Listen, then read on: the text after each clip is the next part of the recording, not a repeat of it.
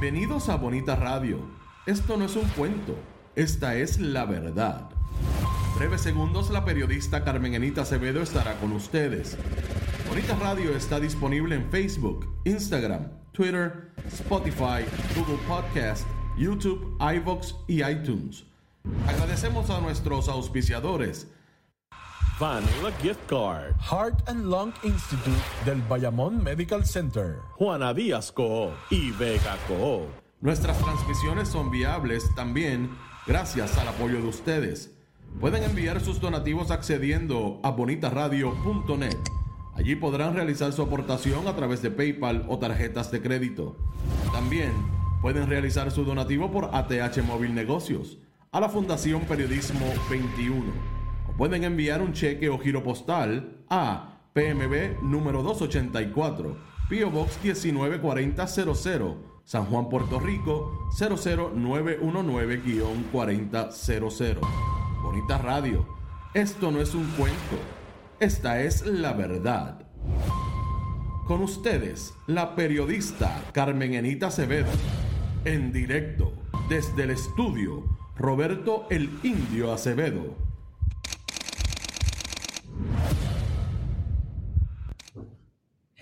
buenas tardes, Puerto Rico y el mundo. Soy Carmen Enit Acevedo y a esta hora, a las 5 y 3 de la tarde, Bonita Radio se enciende para conversar con ustedes sobre ustedes y de lo que tienen derecho a saber.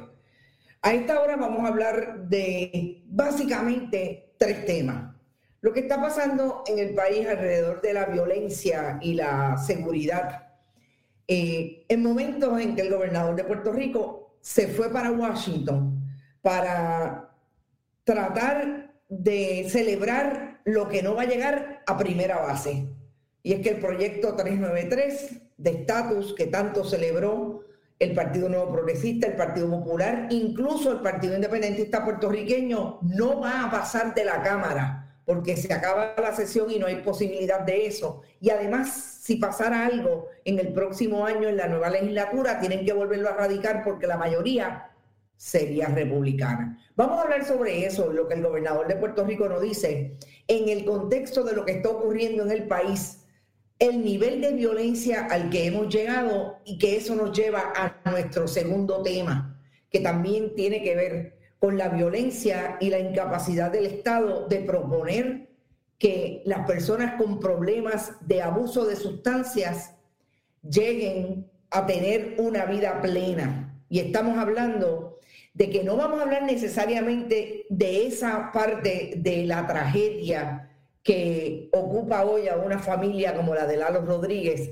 sino el contexto en que tenemos que hablar de responsabilidad periodística, responsabilidad de medios de comunicación y todo lo que ha generado en términos de discusión la posibilidad de que haya medios de comunicación que todavía recurran a la morbosidad para tener rating pero eso se une a la morbosidad y a cómo han identificado incluso algunos colegas periodistas que ya no están en las lides periodísticas y en las lides de la producción, sobre todo en radio y televisión, cómo se ha criticado a los periodistas que asumieron el discurso de la morbosidad desde sus medios tradicionales.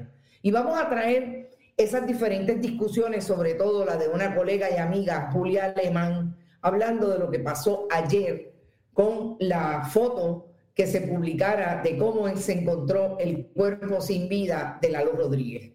Fíjense que vamos de un tema a otro, pero en todas se atraviesa no solamente la responsabilidad, en este caso, asumir nosotros los periodistas y los medios de comunicación, sino la responsabilidad que tiene el Estado de también manifestarse y proponer política pública en relación a eso que lleva mucho tiempo estableciéndose que es el problema que tiene eh, la población de adictos de no salir con ayuda incluso de programas efectivos de parte del Estado, es decir, la política pública inexistente en ese renglón. Y por último, les dije ya, pero tenemos que hablar de eso eh, justo para proponer quiénes son los que celebran y qué es lo que celebran en cuanto al famoso proyecto 393. Primero los saludo a ustedes, gracias por estar. Por ahí está José Rodríguez. El problema de salud de, de las drogas es un problema de salud mental, exactamente. Y fíjate cómo venimos desde ayer diciendo lo que es incapaz de saber el secretario del Departamento de Salud, que se supone que es el que dirige el proyecto del Departamento de Salud Pública desde el Estado. Y hoy tenemos que hablar que ese problema de salud mental que incluye la adicción a drogas, el gobierno de Puerto Rico, Cariles del Oriente. Irke Hernández también está por ahí, por ahí está Yolanda Báez, Alberto Ramos, Lilian Ferrer, saludos, la diáspora puertorriqueña que no nos suelta, Lilian desde Chicago, ni Boca Negra, por ahí está Ivonne Padua, Robert Baldwin, Madeline Oquendo, la golondrina viajera haciendo el ridículo y votando los chavos del pueblo. Si alguien está haciendo el ridículo, entre otros, también hay otros protagonistas como Jennifer González y todos los que celebran del Partido Popular y del Partido Independentista, ni les cuento. Esto también me llamó la atención, como esos elementos del viejo liderato del Partido Independentista, como es su vicepresidente, eh, Fernando Martín, dijo que era importantísimo que llegara a la Cámara. Increíble. Buenas tardes. Por ahí está Lutía desde Winter Garden, Florida. También está Polo Quiles, Eduardo Madavé, Ed Méndez, y Padua y todos los Padua de allá de Conérico, José Edil Torres, Rafael Avilés Rodríguez, Omar García, Iso Betancourt, tienes apellido mío, Seattle presente, Irán Rivera, eh, Irán Díaz también está por ahí. Dolly García dice felices Pascuas a pesar de los pesares. Aquí con un frío pelú, me imagino, Dolly. Jorge Díaz, Javier Jiménez, Rita Guzmán Martí. Bueno, está todo el mundo por ahí.